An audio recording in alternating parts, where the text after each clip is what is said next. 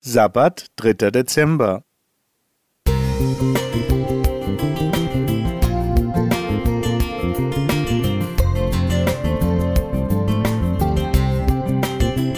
Ein kleiner Lichtblick für den Tag.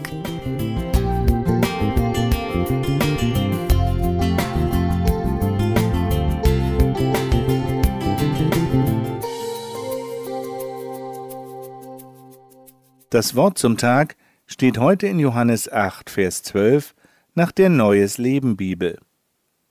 Jesus sagte zu den Leuten, Ich bin das Licht der Welt. Wer mir nachfolgt, braucht nicht im Dunkeln umherzuirren, denn er wird das Licht haben, das zum Leben führt. Als kleines Kind war der Keller für mich immer eine Herausforderung. Klar hatten wir Licht, aber nirgendwo sonst empfand ich es als so störend, fast unheimlich, wenn die Lampen nicht jeden Winkel ausleuchteten.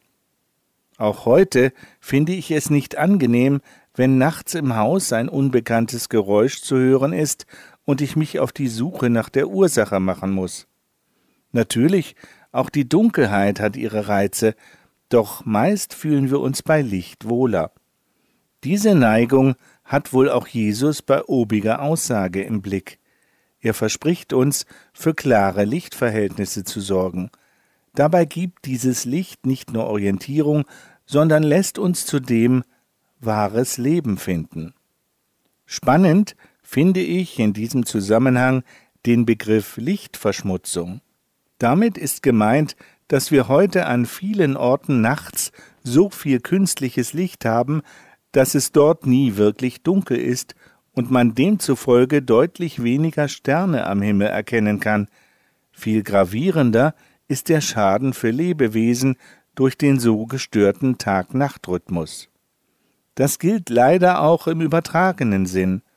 Gut und Böse sind, nicht nur in Filmen, längst nicht mehr so eindeutig erkennbar. Da haben die Bösewichte auch gute Seiten oder Motive.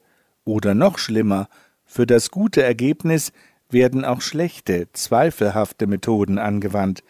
Klar, das mag realistischer sein, aber mein Eindruck ist, dass uns dadurch gleichzeitig ein Verständnis von richtig und falsch verloren geht.